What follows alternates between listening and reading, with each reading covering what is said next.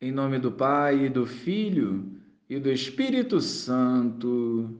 Amém. Bom dia, Jesus. Afasta de nós, por teu nome, tudo o que não edifica e nos impede de conhecer a verdade. Na tua presença queremos viver este dia para que a tua vontade seja plenamente realizada. Amém.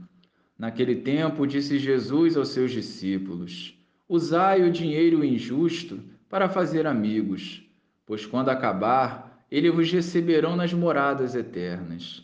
Quem é fiel nas pequenas coisas, também é fiel nas grandes. E quem é injusto nas pequenas, também é injusto nas grandes. Por isso, se vós não sois fiéis no uso do dinheiro injusto, quem vos confiará o verdadeiro bem? E se não sois fiéis no que é dos outros, quem vos dará aquilo que é vosso? Ninguém pode servir a dois senhores, porque ou odiará um e amará o outro, ou se apegará a um e desprezará o outro. Vós não podeis servir a Deus e ao dinheiro. Os fariseus, que eram amigos do dinheiro, ouviam tudo isso e riam de Jesus. Então Jesus lhes disse: Vós gostais de parecer justos diante dos homens, mas Deus conhece vossos corações. Com efeito, o que é importante para os homens é detestável para Deus.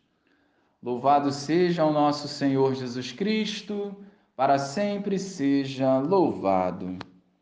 Nossa vida deve ser governada por uma escala de valores, e o dinheiro e o poder não devem ocupar os primeiros lugares. É verdade que com o dinheiro vieram progressos e bem-estar, mas também se fizeram guerras e injustiças. Ou seja, o dinheiro tem a sua importância, mas precisa ser o nosso empregado e não o nosso patrão. Quem põe a sua segurança no dinheiro se torna pobre diante de Deus. É a riqueza da vivência do Evangelho que nos traz a verdadeira alegria que o mundo não pode comprar. De nada adianta as riquezas mundanas se espiritualmente somos falidos. A corrupção ativa que vivemos na sociedade reflete o quanto o ser humano cai facilmente nas artimanhas do diabo e nos revela o quanto as almas estão distantes do Senhor.